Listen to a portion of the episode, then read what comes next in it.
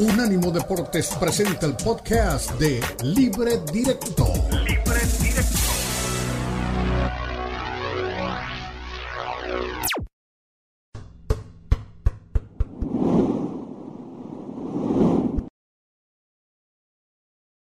Un fin de semana a todo fútbol y a todo deporte. Lo que nos esta semana lo analizamos aquí desde Libre Directo para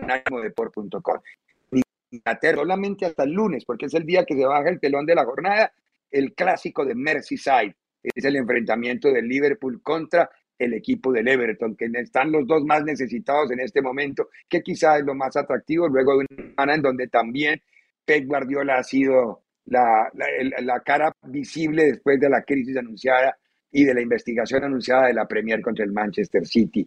Eh, en México hay noticia, hace 12 minutos exactamente, ya se hizo oficial el nombramiento de Miguel Herrera, doña Elizabeth Patilla. Qué perro de nuevo le pusieron debajo a Miguel Herrera. Llega solo, yo creo que Miguel esperó lo de la selección, una vez que no se dio la selección, de Cholos. Sí, Ricardo, esta noticia que bueno, ya se venía cocinando, la segunda etapa de Miguel Herrera ya estuvo en su momento en Cholos, entonces ya sabe lo que es estar al frente de este equipo. Hoy toma esa segunda etapa. Fíjate que me habían comentado que no solamente estaba esperando a la selección mexicana, sino que también se rumoraba eh, una supuesta posibilidad de Cruz Azul, dependiendo de lo que pase este fin de semana con el Potro Gutiérrez y evidentemente este partido de Cruz Azul contra Toluca. Pero bueno, y Miguel Herrera se va por la segura, se va con Cholos y en esta situación maquiavélica del fútbol mexicano, porque la gente de Grupo Caliente también fueron de los que votaron, ¿no? Para elegir al técnico de la selección. Forman parte de este comité y Miguel Herrera para la selección, ¿no? Pero para mi equipo sí. Entonces, ay, fútbol, deseo que le vaya bien a Miguel Herrera. Entiendo que para él debe ser frustrante lo que pasó, ¿no? Primero lo de Tigres, llegó Diego Coca, después la opción selección, vuelve a llegar Diego Coca y hoy tenía que tomar esta posibilidad de, de dirigir a un equipo que a mi parecer con Baliño no lo hacía mal, pero no llegaron los resultados porque evidentemente el plantel es es corto para Miguel Herrera. Veremos si puede resucitar a estos perros bravos. Qué perro ver a Miguel Herrera con Cholos. Otra vez, y ahora sí a la perrera mayor, como se le llama el estadio de la alfombra plástica, ahí donde juegan al fútbol en una diferente cancha en territorio mexicano. Hablando de perrera mayor y de perrera menor y de perro verde, ya vimos a Coca vestido con el, con el buzo de la selección mexicana. ¿Qué dijo Diego Coca una vez se sentó ya en el puesto oficialmente y se puso el buzo de director técnico? Mira, uno elige cómo quiere sentir. Yo me quiero sentir feliz, porque estoy feliz y lo irradio. Y si quiero transmitir algo, lo tengo que, lo tengo que hacer genuino. Y yo soy genuino. Estoy feliz, estoy orgulloso, estoy contentísimo en el lugar donde estoy. Está claro que después en el trabajo, en el día a día, en los resultados, eh, la tensión y la presión eh, van a jugar y van a ser parte.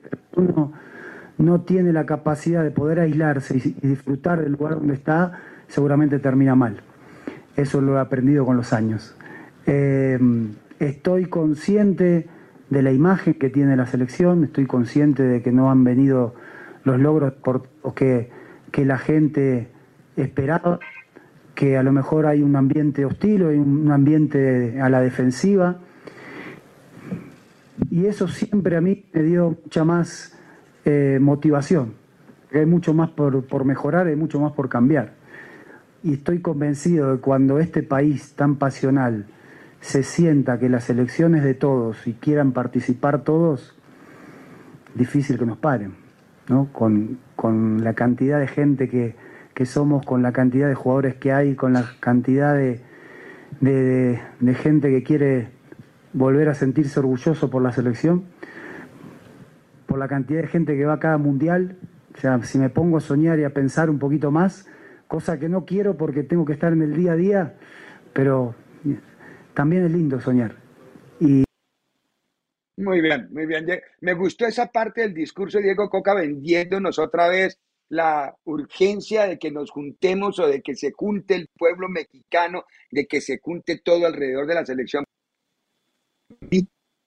que el producto se está haciendo un poco, el producto se está divorciando del aficionado y si llega a pasar eso en Estados Unidos, es caos, es caos económico, porque aquí ya los llenazos en la última temporada no se han visto llenazos, va gente, sigue siendo muy atractivo el producto, ya no es tan apasionante ni tan pasional como lo era hace unos 3, 4, 5 y muchos más años.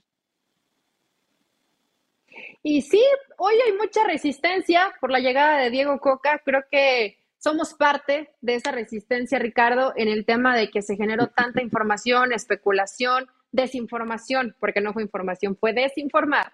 Eh, realmente nadie tenía la primicia como tal o la exclusiva y en esa necesidad que muchos tienen de decir, yo lo dije primero, pues dijeron a puros que no fueron y que se quedaron dentro de esa historia de posibles candidatos de todo el tour de entrevistas que tuvo que hacer Ares de Parga y Ordiales. Por cierto, bastante lamentable la poca preparación para presentar a Diego Coca. A mí Diego Coca es un entrenador que me cae bien, que creo que tiene un estilo muy definido, que estoy convencida que es un tipo que trabaja bien, pero que Ricardo, tengo que decirlo, para mí no era el técnico ideal para la selección mexicana, por el estilo de juego, que dicen, que presumen o que pretenden que practique la selección mexicana, pero hay que darle tiempo porque creo que no puedes decir no sirve antes de que comience a trabajar. Hay que dejarlo trabajar. Hay que dejar de ver cómo, cómo se desenvuelve, cómo ve al jugador mexicano, cómo puede desarrollarse y ya después haremos un juicio, como siempre, en base a los resultados. Pero había muchas cosas más que arreglar en el fútbol mexicano, no solamente el estratega de la selección. Por cierto, hace unos segundos, Pachuca, hablando de esta pelea entre Grupo Orlegui y Grupo Pachuca, sube un video reconociendo la calidad de Almada y diciendo que es el mejor entrenador del mundo. ¿Está bien? No lo considero necesario. No es necesario. Yo tampoco. ¿Para qué? Es, una revancha tonta. Almada es un gran entrenador, pero bueno, al final, así las cosas. Es que, Ricardo, la Rosa de Guadalupe nos queda cortos. En el fútbol mexicano hay que buscar pasión, desencuentro, guerra, pelea, es parte de. Un gran libretista para hacer novelas. Mañana la jornada es linda. Tiene América Necaxa, Necaxa tiene Tigres Pumas y tiene Bravos ante Santos y tiene Pachuca contra Chivas. En Inglaterra pasa lo que ya les contamos. Y en, Rabat el Real Madrid se va a medir al Al del Pelao Díaz. ¿Qué pensaban los técnicos hoy en la conferencia de prensa? Los vamos a escuchar. Todo muy importante. Estamos muy cerca de un título que es muy importante para nosotros. Lo hemos. Uh, llegar aquí ha sido muy difícil, muy complicado. Nos hemos sacrificado mucho. Ahora. Hoy es el día de, la ilusión, el día de la gana, eh, y al equipo le pido de disfrutar de este partido, porque si lo disfrutamos lo vamos a hacer a lo mejor posible y, como siempre con la gana de, ganar.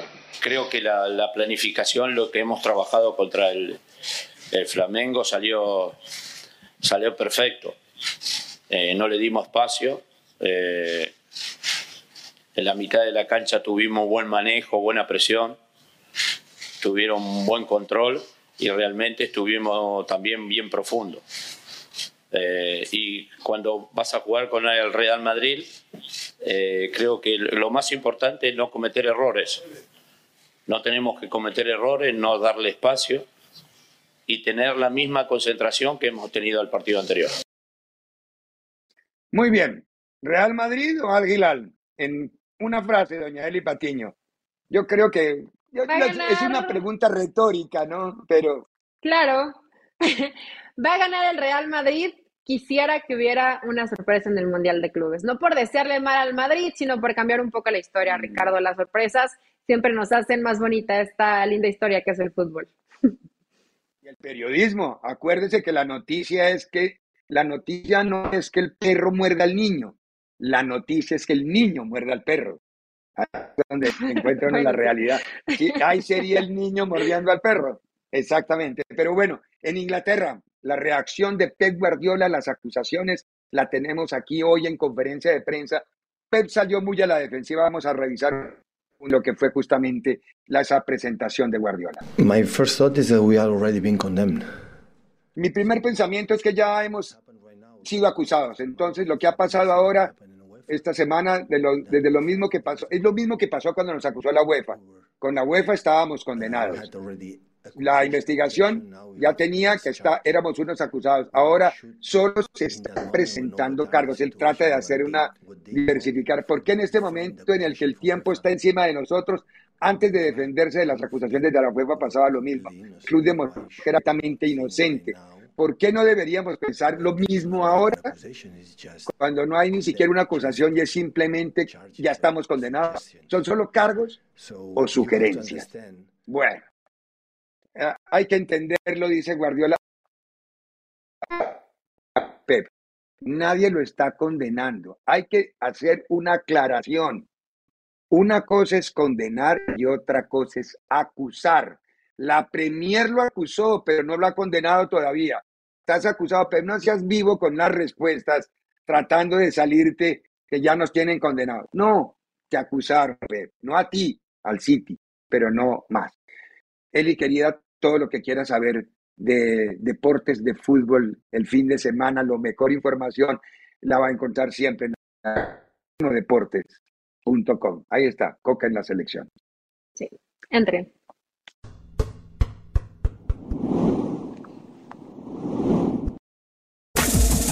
Este fue el podcast de Libre Directo, una producción de Unánimo Deportes.